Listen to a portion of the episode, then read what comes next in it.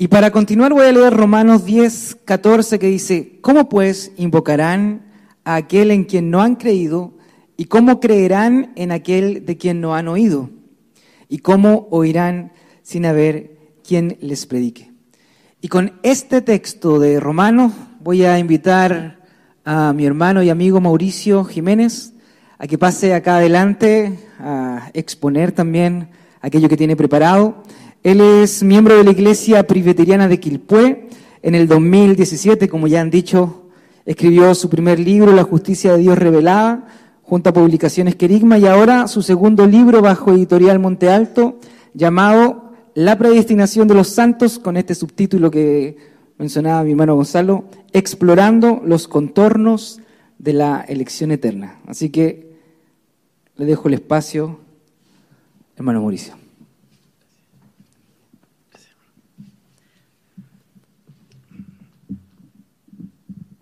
Yo soy más bajo todavía.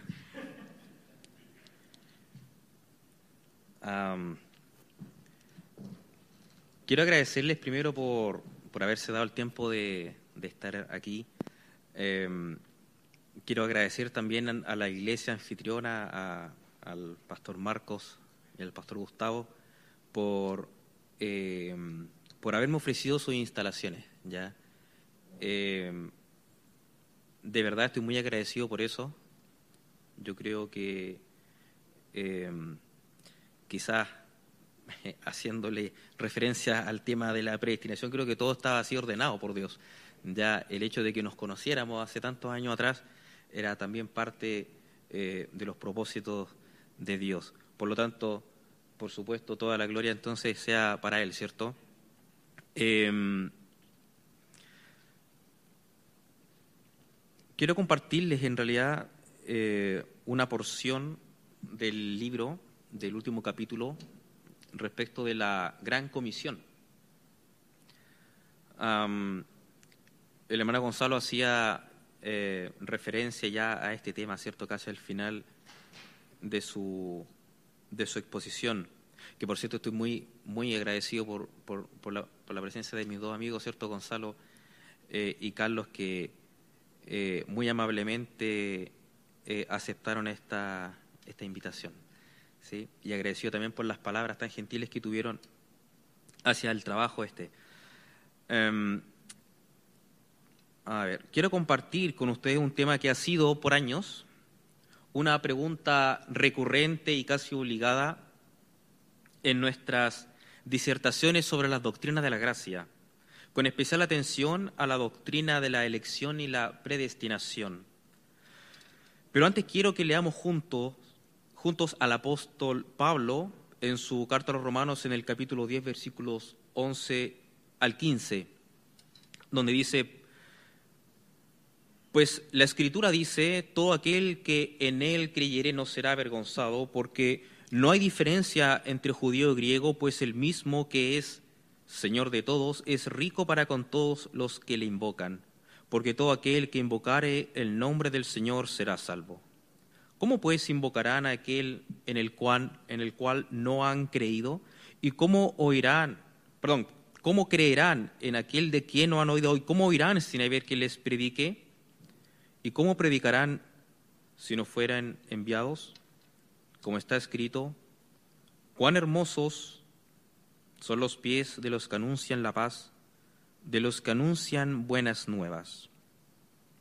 Bueno, lo que sigue lo tomé del, capítulo final del libro, como les comenté, aunque con algunas adaptaciones para, esta presente exposición, de manera que eh, quienes están ahora presentes, en cierto modo, ya habrán eh, con esto iniciado la lectura del libro que eh, hoy, les estamos presentando.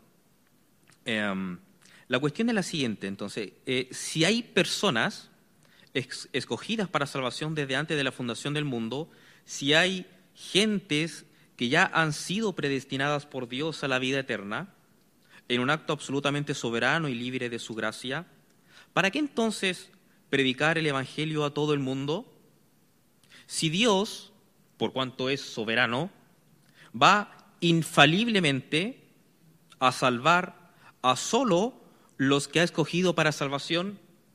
¿Qué diferencia hace para el caso de los que no se salvarán eh, y los que sí se salvarán, que yo les predique o no el Evangelio, si en todo caso no podemos cambiar el decreto de Dios tocante a la salvación de unos y a la condenación de otros, si hay personas predestinadas, ¿qué sentido o razón tiene que invitemos sin distinción alguna a todas y cada una de las personas a venir a Cristo por la fe? ¿Es realmente sincero un llamado a todos los hombres a que crean el Evangelio? Cuando se sostiene que Dios ya ha determinado el destino eterno de cada persona de la tierra? Estoy seguro que usted ha escuchado alguna vez algo parecido a las preguntas anteriores. O quizás, quizás usted mismo así lo pensó cuando comenzó a explorar las doctrinas de la elección y la predestinación. Son objeciones muy comunes, algunas veces surgen de la genuina y honesta sencillez de quienes poco o nada entienden acerca eh, de estas doctrinas. Pero otras veces surgen de parte de quienes, habiendo creído entenderlas, apuntan a esta enseñanza acusándola de ser obstáculo a la labor evangelística o causa de retraso en la urgencia de predicar el Evangelio. Mire, le voy a leer una, eh, unas palabras de un predicador muy famoso, por cierto, uno de los más grandes evangelistas de la historia, que precisamente tiene esta objeción, John Wesley.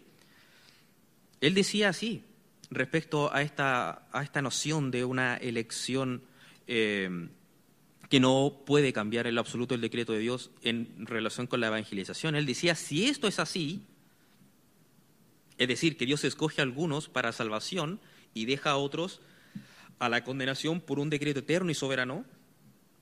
Entonces toda predicación es en vano, es innecesario para los elegidos porque ellos, ya sea con predicación o sin ella, serán salvos infaliblemente. Por lo tanto, el fin de la predicación, salvar almas, estoy, leyendo a Wesley, es nulo con respecto a ellas y de nada sirve a los no elegidos porque no es posible que se salven. Ellos, con predicación o sin ellas, serán condenados infaliblemente. El fin de la predicación es, por tanto, nulo. Serán condenados, perdón, es por tanto nulo con respecto a ellos igualmente, de modo que en cualquier caso nuestra predicación es vana como también lo es vuestro oír.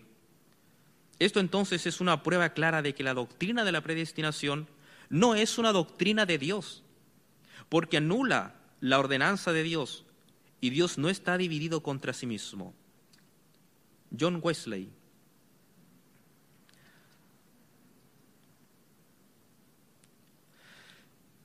Sea cual sea entonces el motivo de por qué algunos así piensan, o han pensado, lo cierto es que tal opinión carece de razón respecto de lo que se acusa.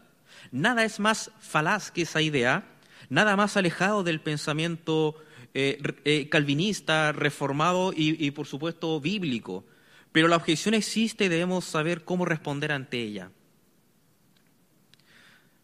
Para cualquier verdadero, eh, verdadero converso, consciente del milagro de Dios sobre su vida al regenerarle, debiera ser indiscutible el hecho de que no vino él a la fe cristiana simplemente porque un día amaneció de buen ánimo, sintiendo el deseo de buscar a Dios y creer en Jesucristo para salvación de su alma en un acto completamente aparte o independiente de oír el Evangelio, o haber al menos eh, antes tenido algún acercamiento con el mensaje de la buena nueva. Aunque es cierto que en tiempos antiguos Dios se manifestó, es decir, habló de muchas maneras a los antepasados de Israel eh, mediante profetas, dice también el autor de la epístola a los hebreos, en estos postreros días nos ha hablado por el Hijo.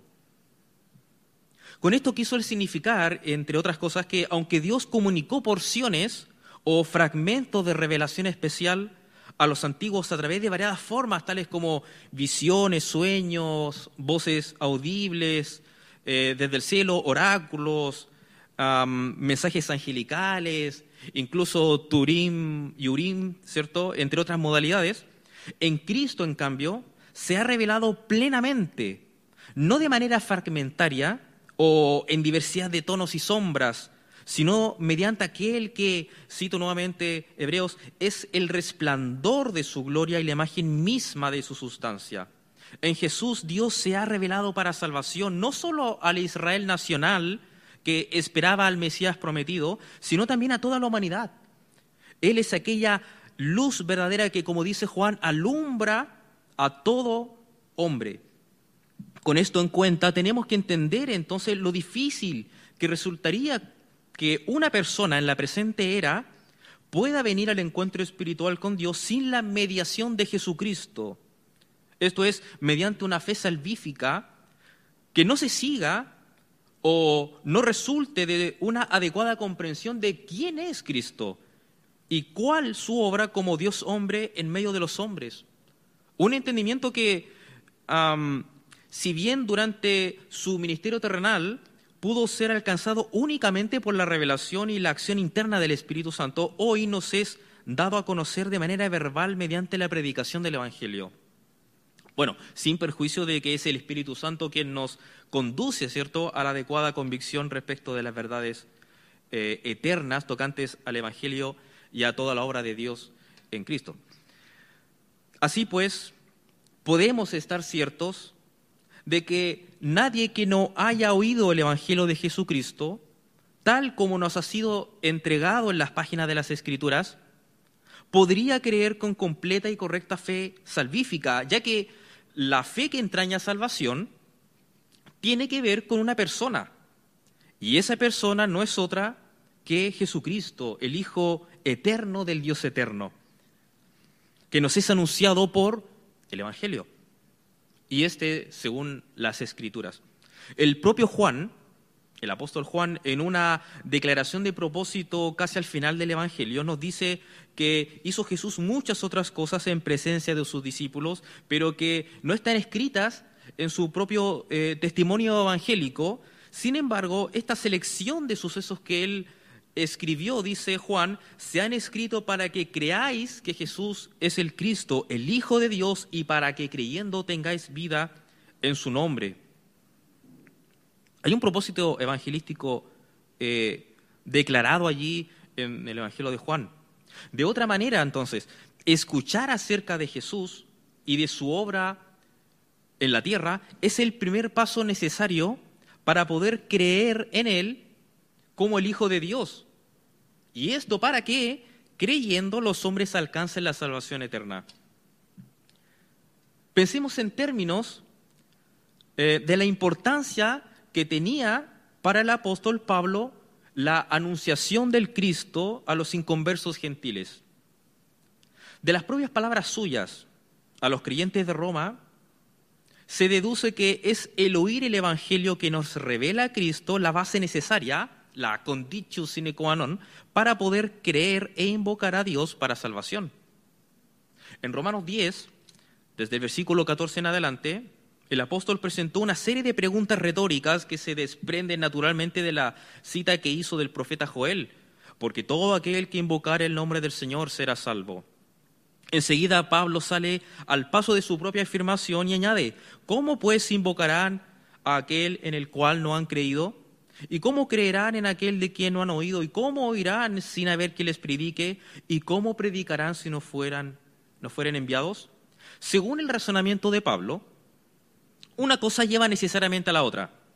Si invocar el nombre del Señor conlleva salvación, se sigue que primero tiene que existir una convicción racional acerca de la persona a quien se ha de invocar. Sin embargo, no se puede tener tal convicción sin antes haber oído el mensaje que contiene el material sobre el cual y respecto de quien se ha de depositar la fe. Ahora bien, este oír es por la predicación de quienes ya han recibido antes el mensaje y creído en él. Pero el mensaje no puede quedar contenido herméticamente en el envase de una pequeña comunidad judío-cristiana. Estoy desmenuzando el pensamiento de Pablo, ¿ya? Eh, debe ser entregado a otros.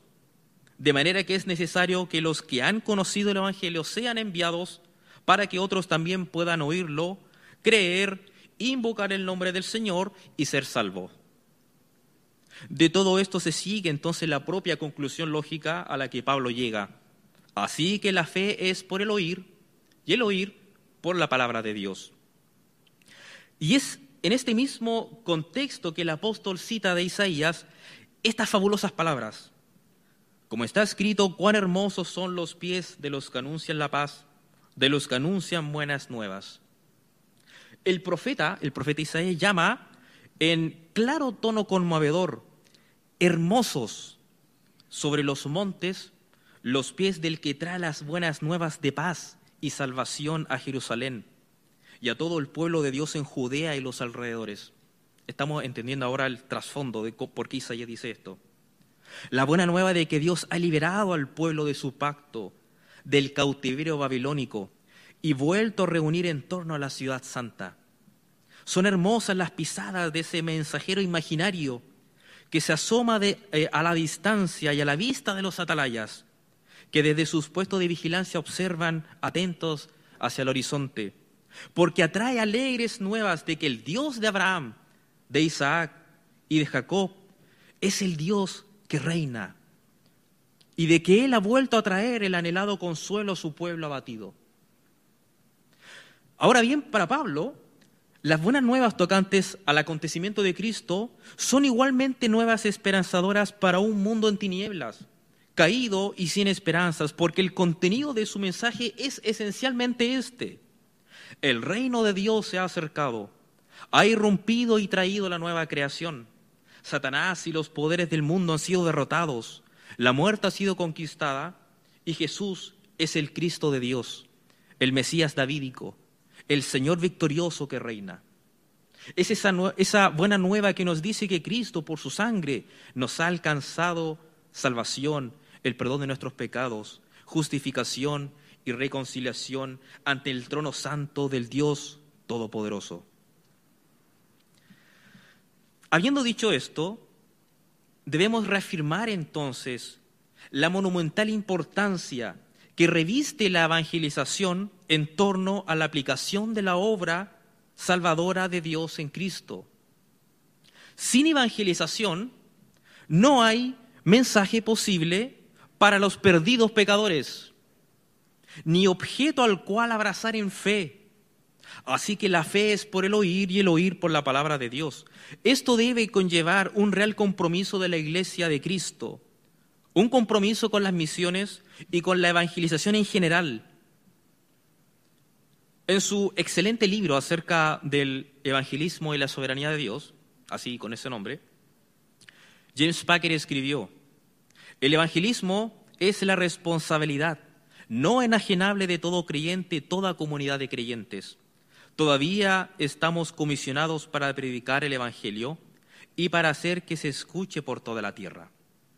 Y, cito nuevamente a, a Piker, la inactividad, el desempeño y la despreocupación frente a la comisión de Cristo son inexcusables. Y este compromiso con la evangelización no es menos serio entre los que sostenemos una perspectiva reformada de, la doctrina de la elección y la predestinación, de lo que es para aquellos cristianos sinceros y comprometidos, ¿cierto?, que sostienen un punto de vista diferente al nuestro.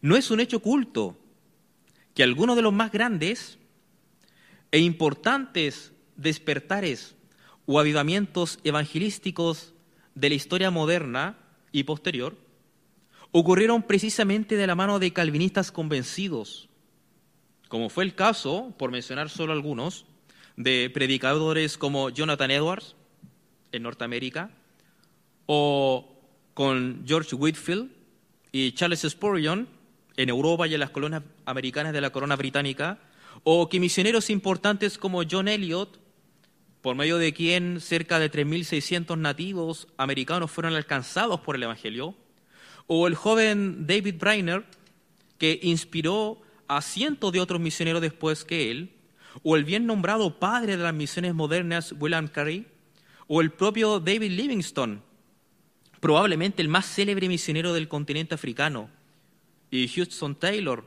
reconocido misionero en China y fundador de la China Island Mission, o hoy la OMF International, fueran también todos ellos, junto a otros más que no he mencionado por cuestiones de espacio, calvinistas comprometidos con la Gran Comisión. De hecho, entre los primeros misioneros protestantes que pusieron un pie en el Nuevo Mundo están los misioneros Pierre Richer, eh, Guillaume Chartier, más una docena de calvinistas enviados desde Ginebra, a quienes el propio Juan Calvino encomendó para que prestaran ayuda a los hugonotes de la pequeña colonia francesa de Front Antarctic, acá en Brasil, ¿sí? Y ayudaran así en la evangelización de los indígenas tupinambas. La propia academia de Calvino, con base en Ginebra, fue un verdadero nido para las misiones en Europa y otras regiones. En un sermón sobre Primera de Timoteo, capítulo 2, versículo 3, 5, Calvino escribió esto. Por tanto, debemos esforzarnos en la medida de lo posible por persuadir a aquellos que son extraños a la fe y parecen estar completamente privados de la bondad de Dios, para que acepten la salvación. Jesucristo no solo es el Salvador de unos pocos, sino que se ofrece a todos. Tan a menudo como el Evangelio se nos predica, debemos trabajar tanto como sea posible para llevar a la salvación a aquellos que parecen estar lejos. Nuestro punto de vista de la doctrina de la elección y la predestinación no debiera significar un problema entonces para esta tarea. De hecho, las escrituras presentan la elección eterna como una motivación para realizar un esfuerzo pujante en nombre del reino de Dios en Cristo. Por tanto, dice Pablo, todo lo soporto por amor de los escogidos, para que ellos también obtengan la salvación que es en Cristo Jesús con gloria eterna. Nuestra comprensión de esta doctrina nos alienta en la predicación del Evangelio, o al menos así debería ser, porque sabemos que estamos siendo instrumentos en las manos de Dios, que obra soberanamente su propósito en el mundo. Además, esta comprensión de la doctrina nos provee de la confianza plena en el poder de este Dios soberano que actúa en la vida de aquellas personas a quienes el Evangelio les es anunciado con poder para que lo crean. Estas son aquellas ovejas a quienes el Señor se propuso reunir por el Evangelio cuando dijo, también tengo otras ovejas que no son de este redil. Aquellas también debo traer y oirán mi voz y habrá un rebaño y un pastor. Voy a citar a, Bruce Ware. Al dar testimonio de Cristo y su muerte salvadora por medio de nuestras voces, el Espíritu lleva la voz de Jesús a los corazones de los escogidos. Aquellas ovejas que ya pertenecen a Jesús, pero que aún no son parte de su redil, oirán y vendrán.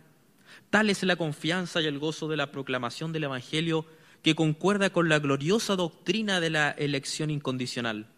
Y tal es la convicción que impulsó a los padres del movimiento misionero moderno, William Carey y Hudson Taylor y Adoniram Hudson, por ejemplo, a llevar el Evangelio a tierras extranjeras. Los escogidos vendrán, estaban convencidos pero vendrán y serán salvos solo si escuchan y creen en el Evangelio. Así que los misioneros deben ir.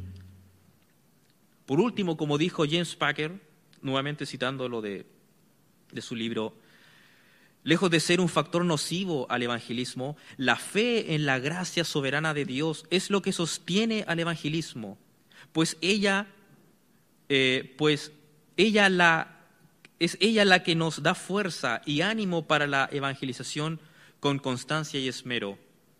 El evangelismo no se debilita frente a una fe en la soberanía de Dios. Muy por el contrario, el evangelismo sin esta doctrina será siempre débil y falto de poder. En vez de hacerlo al evangelismo inútil, la soberanía de Dios es la única cosa que lo hace útil.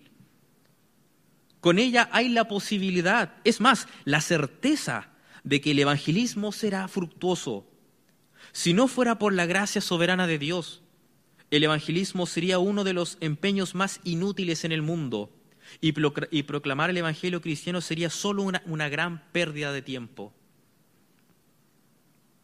El evangelismo, es decir, la proclamación del Evangelio, es el medio ordinario que Dios determinó para llamar a sus escogidos en este nuevo eón, en esta nueva era. Como bien dijo Sproul, Dios no solo preordena el fin de la salvación para los elegidos, también preordena los medios para ese fin. Dios ha escogido la locura de la predicación como el medio para llevar a cabo la redención. Berkhoff expresa esta realidad de manera similar. El llamamiento externo es el medio señalado divinamente para conducir a los pecadores a la conversión. En otras palabras, es el medio por el cual Dios recoge a sus elegidos de entre las naciones de la tierra. El apóstol Pablo lo expresó de la siguiente manera. Agradó a Dios salvar a los creyentes por la locura de la predicación. Y a los tesalonicenses les recuerda que Dios les escogió para salvación, a lo cual los llamó mediante nuestro evangelio, para alcanzar la gloria de nuestro Señor Jesucristo. Esta noción del evangelismo se hace evidentemente clara también cuando leemos en Hechos capítulo 18, versículos 9, 10, acerca de la visión de Pablo en Corinto. El Señor le habló de noche diciéndole, no temas, sino habla y no calles, porque yo estoy contigo y ninguno pondrá sobre ti la mano para hacer mal, porque yo tengo mucho pueblo en esta ciudad. Enseguida leemos que Pablo se quedó allí un año y medio enseñando la palabra de Dios. Era precisamente porque el Señor tenía ovejas escogidas en Corintio a las cuales reunir. Bueno, aquí mucho pueblo se refiere indudablemente a toda aquella compañía de futuros creyentes que conformarían la iglesia de Corinto. Era precisamente porque el Señor tenía ovejas en Corinto a las cuales reunir, eh, que alentó a Pablo a no callar, sino a que continuara proclamando el Evangelio, lo cual hizo durante un extenso periodo de tiempo. Al comentar sobre este episodio, Samuel Storms nos recuerda, cito a Samuel Storms, Pablo podría haber respondido a esta información de varias maneras. Podría haberse dicho a sí mismo, bueno, ahora creo que le pediré a Dios los nombres y direcciones de sus elegidos para que me ahorre el tiempo y el esfuerzo de tener que predicar a todos. O tal vez hubiera dicho, es bueno saber esto, pues me libera para ir a otros lugares. Después de todo, si son personas elegidas por Dios, eventualmente llegarán a la fe, tanto si evangelizo la ciudad como si no. ¿Mm? Pero Pablo no hizo nada de eso.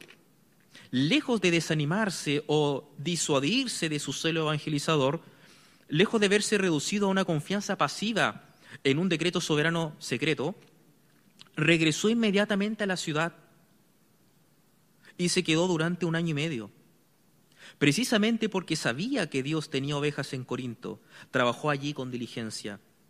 Nada estimula más el celo y el esfuerzo evangelístico que la seguridad de éxito que solo la verdad de la elección soberana puede dar.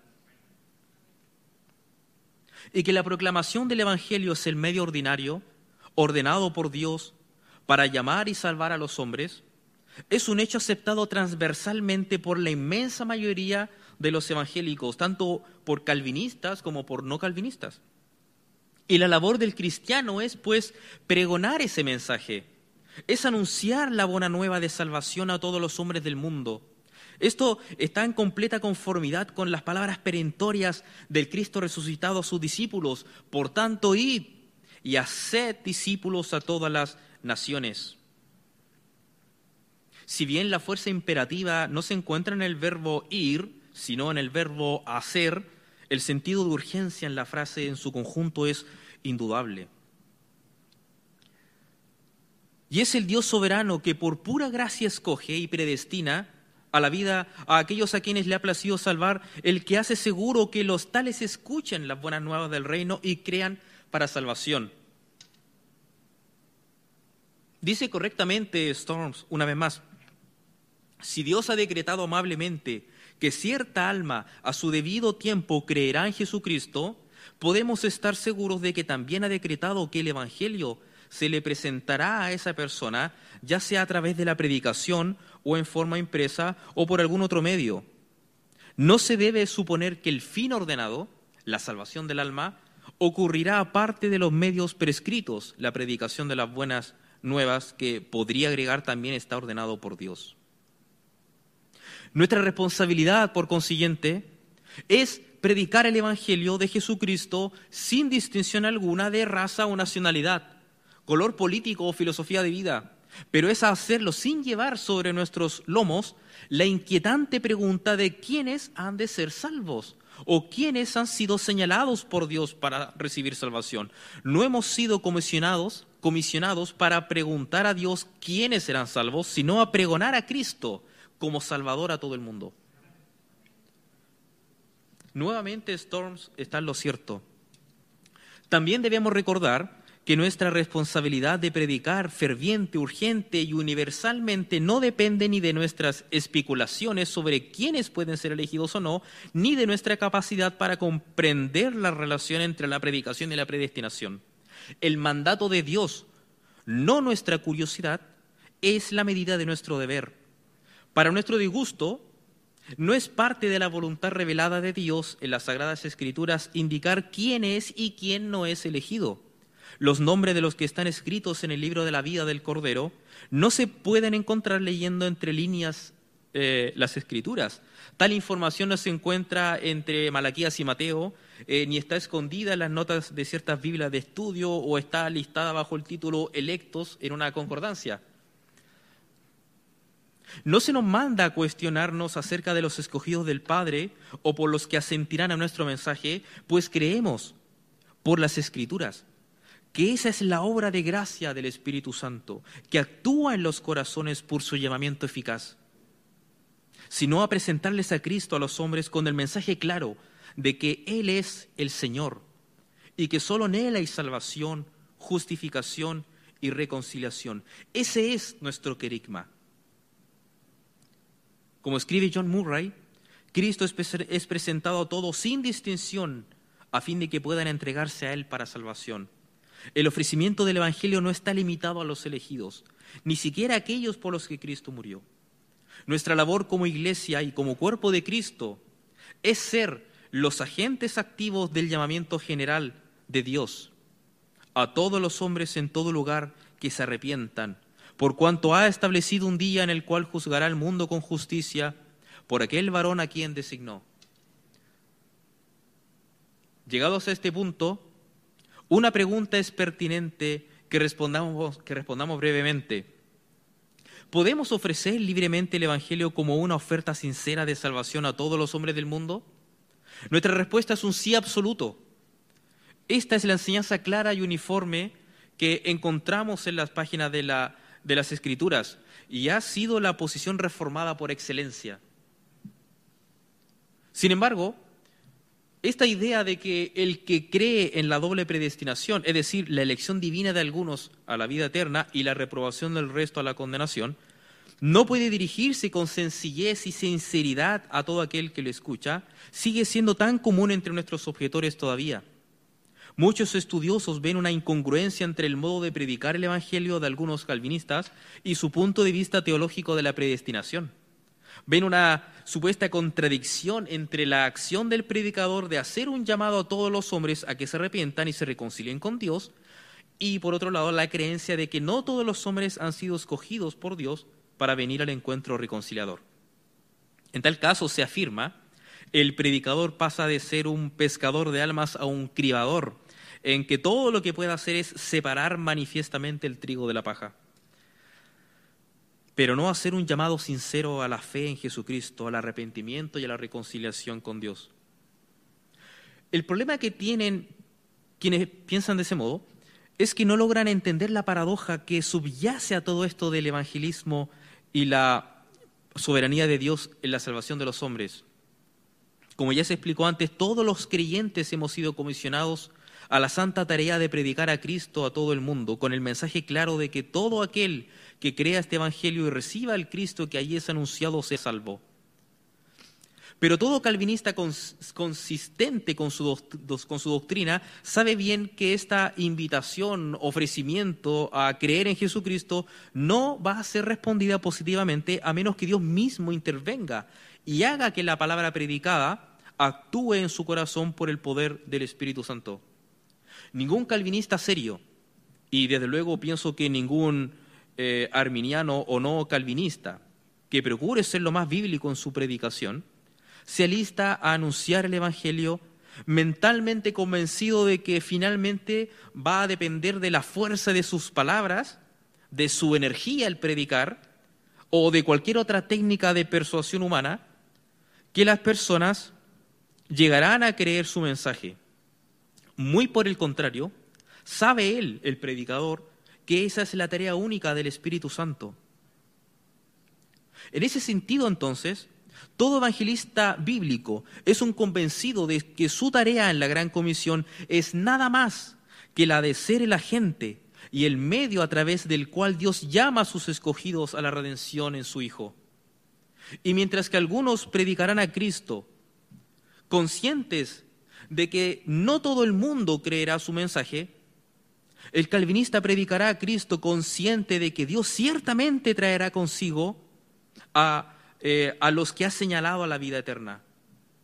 Mientras que algunos predicarán el Evangelio inciertos de si alguno de los que lo escuchen vendrán al encuentro reconciliador con Jesucristo, el calvinista predicará el Evangelio confiando en la soberanía de Dios, que hará que su palabra sembrada produzca su fruto a tiempo si así lo ha determinado. Y en cierto modo, el arminiano y el no calvinista están en lo correcto en saber que no todo el mundo creerá su mensaje. Y también lo están en su incertidumbre de si alguno de los que lo escuchen lo creerán. Esto es algo que también forma parte de la conciencia de todo calvinista que se apronta a anunciar las buenas nuevas al mundo. La diferencia radica en que a los primeros, si son consistentes con su doctrina de la elección, no les queda más remedio que confiar en la elocuencia de su predicación en que las personas no se resistan al llamamiento del Evangelio y en que respondan a la obra de la gracia preveniente de manera correcta, mientras que a los segundos, siendo consistentes con su doctrina de la predestinación, confiarán en el poder y en la soberanía de Dios, que obrará en los corazones conforme a su inmutable propósito. El calvinista que predica el Evangelio no puede, por tanto, ser acusado de insinceridad en su proclamación del mismo, porque aunque sabe que Dios ya ha determinado la salvación de unos y pasado por alto a otros, no sabe quiénes son aquellas ovejas del buen pastor, a quienes el Padre le ha enviado a reunir por su palabra. En todo caso, nuestra recompensa a este respecto no se encuentra en la sinceridad de nuestros ruegos al mundo para que se reconcilien con Dios, sino en la fidelidad con que prediquemos a Cristo y le anunciemos a toda criatura como Señor y como Salvador. En resumidas cuentas, Dios nos ha encomendado como iglesia la bendita tarea de predicar a Cristo a las naciones, no únicamente a los que han sido eh, señalados a la vida eterna, cosa que no tenemos cómo saber y además no nos compete saber, sino a todas las gentes del mundo, y por cuanto la evangelización es el medio ordinario a través del cual Dios llama a sus escogidos, debe por necesidad ser universal, puesto que ningún hombre puede distinguir a los elegidos. Ni aun el propio Juan, perdón, ni aun el propio Jesús, en el Evangelio de Juan, que conocía bien el corazón de las personas, limitó su mensaje y oferta de salvación a solo los escogidos del Padre y véanse aquí también las parábolas de Mateo 22, Lucas 14, Juan capítulo 5, capítulo 7. Además, como dijo Sproul, la evangelización es nuestro deber. Dios ha mandado que lo hagamos. Esto debería ser suficiente para concluir el asunto. De nuevo entonces, nuestra tarea consiste únicamente en predicar fielmente el mensaje del reino y la cruz de Cristo a todos los hombres sin excepción. Corresponde al secreto de Dios en el ejercicio libre de su soberana complacencia y eterno propósito, el número de los que han de creer y ser salvos. Obrando Dios por su espíritu en los corazones de aquellos a quienes escogió en la eternidad e hizo recipientes de su gracia especial y eterna salvación, para que puedan estar atentos y respondan en fe a la predicación de Cristo, como lo hizo con Lidia, por ejemplo. Y las ovejas del buen pastor, nos dice la Escritura, oirán su voz y le seguirán. ¿No es acaso, no, es acaso eso mismo lo que nos quiso decir Lucas cuando escribió respecto de los gentiles de Antioquía, de, de que creyeron todos los que estaban ordenados para vida eterna? Y es entonces cuando las personas abrazan por la fe el Evangelio y creen en Jesucristo como su Señor y Salvador, que podemos estar seguros de que han sido escogidos por el Eterno, o así al menos lo entendió Pablo respecto de los tesalonicenses. Hermanos amados de Dios, sabemos que Él os ha escogido porque nuestro Evangelio no, eh, les llegó no solo con palabras, sino también con poder, es decir, con el Espíritu Santo y con profunda convicción, dice el apóstol Pablo. Ya me queda poco. Por último, es importante también entender que el objetivo, la meta final de la predicación del Evangelio no consiste en producir nuevos creyentes, como si se tratara de una especie de campaña política que busca ganar adeptos a un partido, mediante estrategias, técnicas de persuasión, sino en anunciar a Jesús al mundo como el Señor Rey, victorioso, y como el único mediador entre eh, Dios y los hombres en quien deben estos poner su fe. Nuestra tarea no es convertir al pecador en un hijo de Dios, sino entregar un mensaje y un llamado de reconciliación al mundo. Eh, al mundo. Todavía recuerdo una experiencia casi anecdótica que tuve hace hartos años allá, cuando era eh, un joven entusiasta de la predicación en las calles junto a mi esposa en ese tiempo éramos novios. Eh, yo estaba a cargo del grupo de evangelismo del departamento de jóvenes de la iglesia en la que yo me congregaba en esos años. Em, en una oportunidad decidimos realizar un evento evangelístico en una plaza, en una plaza local. Recuerdo que fue una actividad muy bien planificada, eh, em, muy bien planificada, se oró bastante los días previos. Cuando llegó el día del evento, el número de los asistentes que vino a escuchar la palabra de Dios fue inferior a lo que imaginábamos que podría ser. Y no hubo tan solo un alma que respondiera al llamado del predicador a arrepentirse de sus pecados y a creer en Jesucristo. Ya al final de la jornada, un hermano de los jóvenes de la iglesia se me acercó y en un tono algo molesto y marcadamente decepcionado me dijo, tal vez no era de Dios que hiciéramos este evento. Incluso alguien sugirió que para la próxima vez cambiáramos al predicador. Yo recuerdo que lo miré en silencio por unos segundos y luego le respondí algo así como esto. Siempre es de Dios predicar el Evangelio, ya sea que la gente a nuestro alrededor lo crea o no. Packer, James Packer, no podía estar más en lo correcto cuando escribió esto. El evangelismo es el afán del hombre, pero llevar los hombres de pecado a la fe es la obra de Dios. A pesar de los deseos del evangelista, es decir, el ver resultados en su ministerio, no podemos medir la cantidad ni la calidad de evangelismo que se ha hecho por sus resultados. Ha habido misioneros en el Medio Oriente que obraron por años entre los musulmanes y no vieron ni un solo creyente. ¿Podríamos decir que ellos no supieron evangelizar? Ha habido también creyentes evangélicos que decidieron aceptar a Cristo después de oír predicadores que no eran evangélicos y mucho menos bíblicos. ¿Podríamos entonces decir que estos predicadores sí supieron evangelizar? La respuesta en ambos casos es no. Los resultados de la predicación no dependen de la astucia y las intenciones del hombre, sino dependen de la voluntad del Dios Todopoderoso. Esto no quiere decir que no debemos buscar fruto en nuestra obra evangelística, sino que cuando no vemos fruto, debemos arrodillarnos y buscar la razón en Dios. Sencillamente no podemos definir el evangelismo en términos de sus resultados. La medida del Evangelio nunca debe ser su resultado, sino debe ser la fidelidad con que se predica la palabra.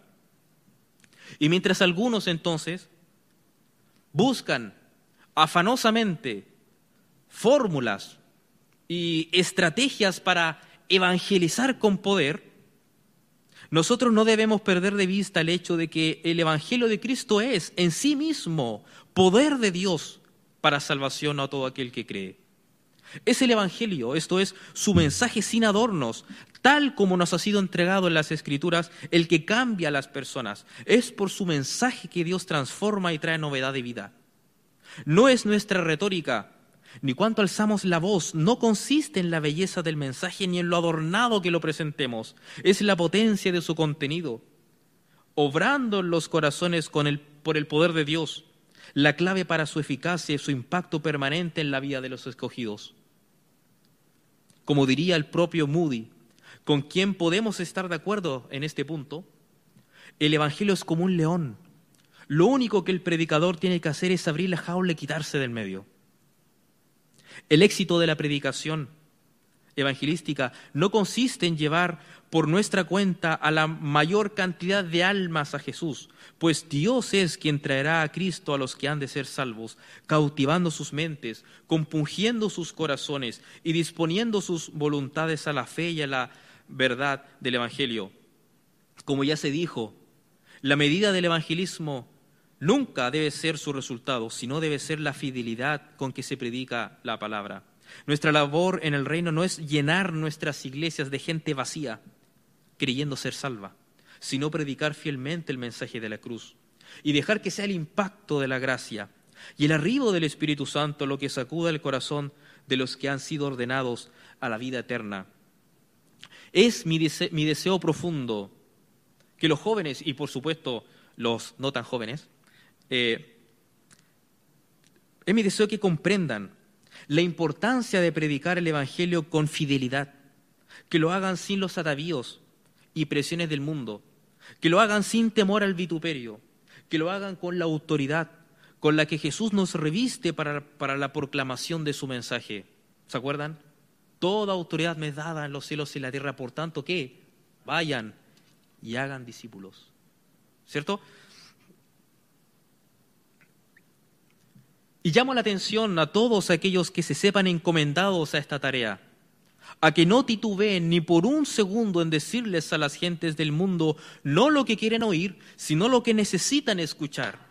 Díganles a la gente del mundo que hay un único Dios, autoexistente y eterno, que es el soberano y creador del universo eh, y de todo lo que tiene vida. Díganles que este Dios ha cumplido su promesa de enviarnos a un Salvador el cual es Rey y Señor de toda la creación, la plenitud que todo lo llena, que es antes de todas las cosas y sustentador de todas ellas. Anúncienles que este Señor es el Mesías, que nació en Belén y de la descendencia de David, conforme al pacto que Dios hizo y que había jurado por sus antiguos profetas, el rey davídico, la simiente de Abraham, en quien serían bendecidas todas las naciones de la tierra. Cuéntenles que este Mesías es Jesús de Nazaret, que es el Hijo de Dios, el Verbo eterno del Dios eterno, que vino al mundo a dar su vida en una cruz para expiar nuestros pecados y redimirnos de toda justa condenación.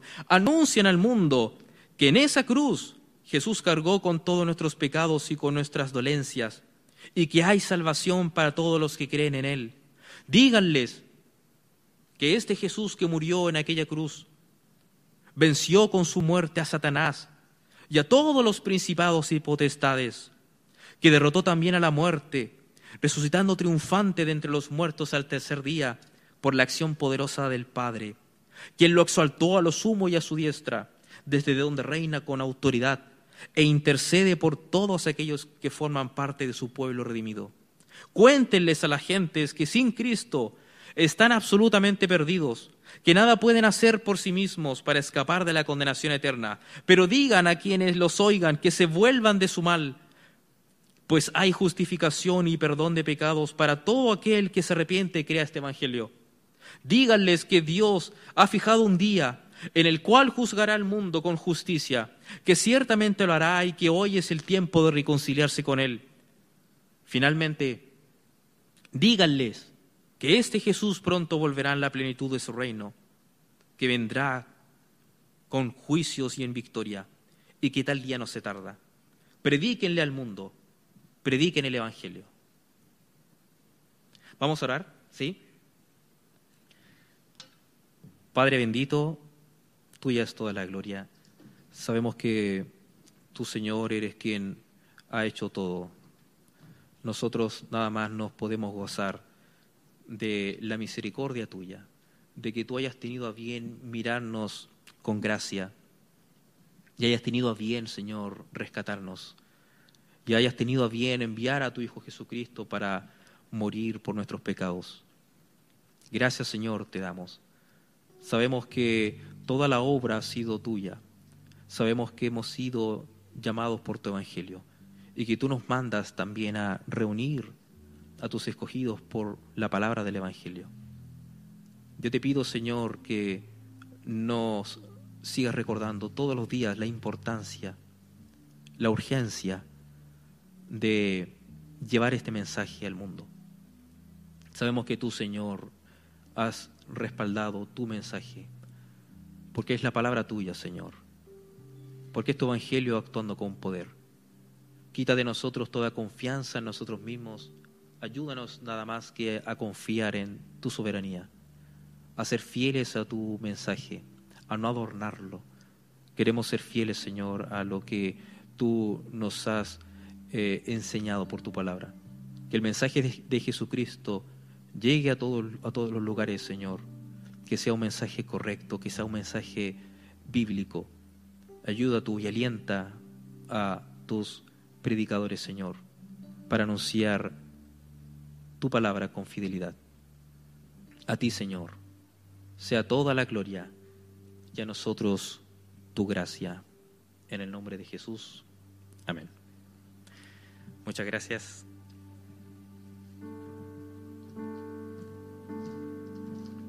Mas el Dios de toda gracia que nos llamó a su gloria eterna. Nos perfeccione